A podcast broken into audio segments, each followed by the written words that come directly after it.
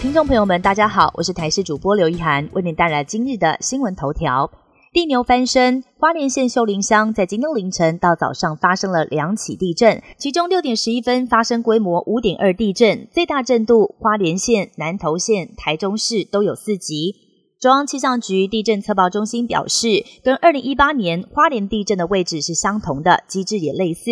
目前判断就是背景活动范围，因为本身是好发区，不特别看余震持续多久。最近一次发生规模五以上的地震是在二零二一年。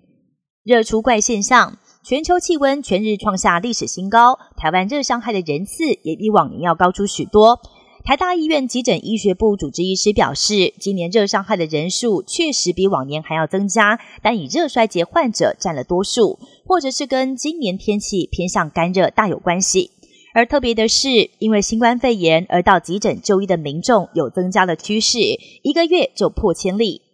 二零二四总统大选就快到了，国安高层人士在九号也透露，为了强化维安任务，防范组织型、孤狼型的犯案攻击模式，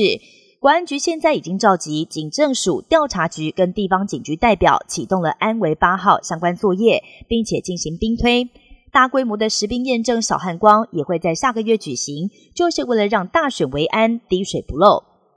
乌俄战争届满五百天，关键的北约峰会也即将在立陶宛召开。美国总统拜登九号晚间搭飞机抵达欧洲行的第一站英国，唐将分别跟首相苏纳克还有英王查尔斯三世会晤。在专访过程当中，拜登也重申，处在战火中的乌克兰并不适合在此时加入北约，否则将会引爆北约全体跟俄国开战的结局。乌克兰总统泽伦斯基透露，这一次将出席峰会，为乌克兰争取到最佳的结果，也就是获得欧美盟国对乌克兰未来加入北约的一致支持。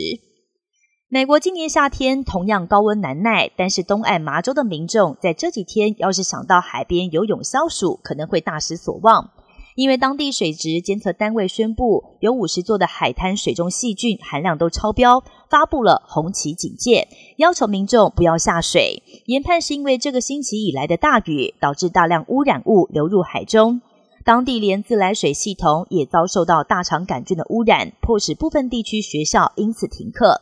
而另外，当地也传出今年夏天首例蚊虫传播的西尼罗河病毒。跟这几周以来异常湿热的天气也脱离不了关系。台湾积极加入申请的跨太平洋伙伴全面进步协定 （CPTPP） 即将要增加新的成员。下周十五到十六号，CPTPP 即将在纽西兰北岛最大城奥克兰举行部长级的会议。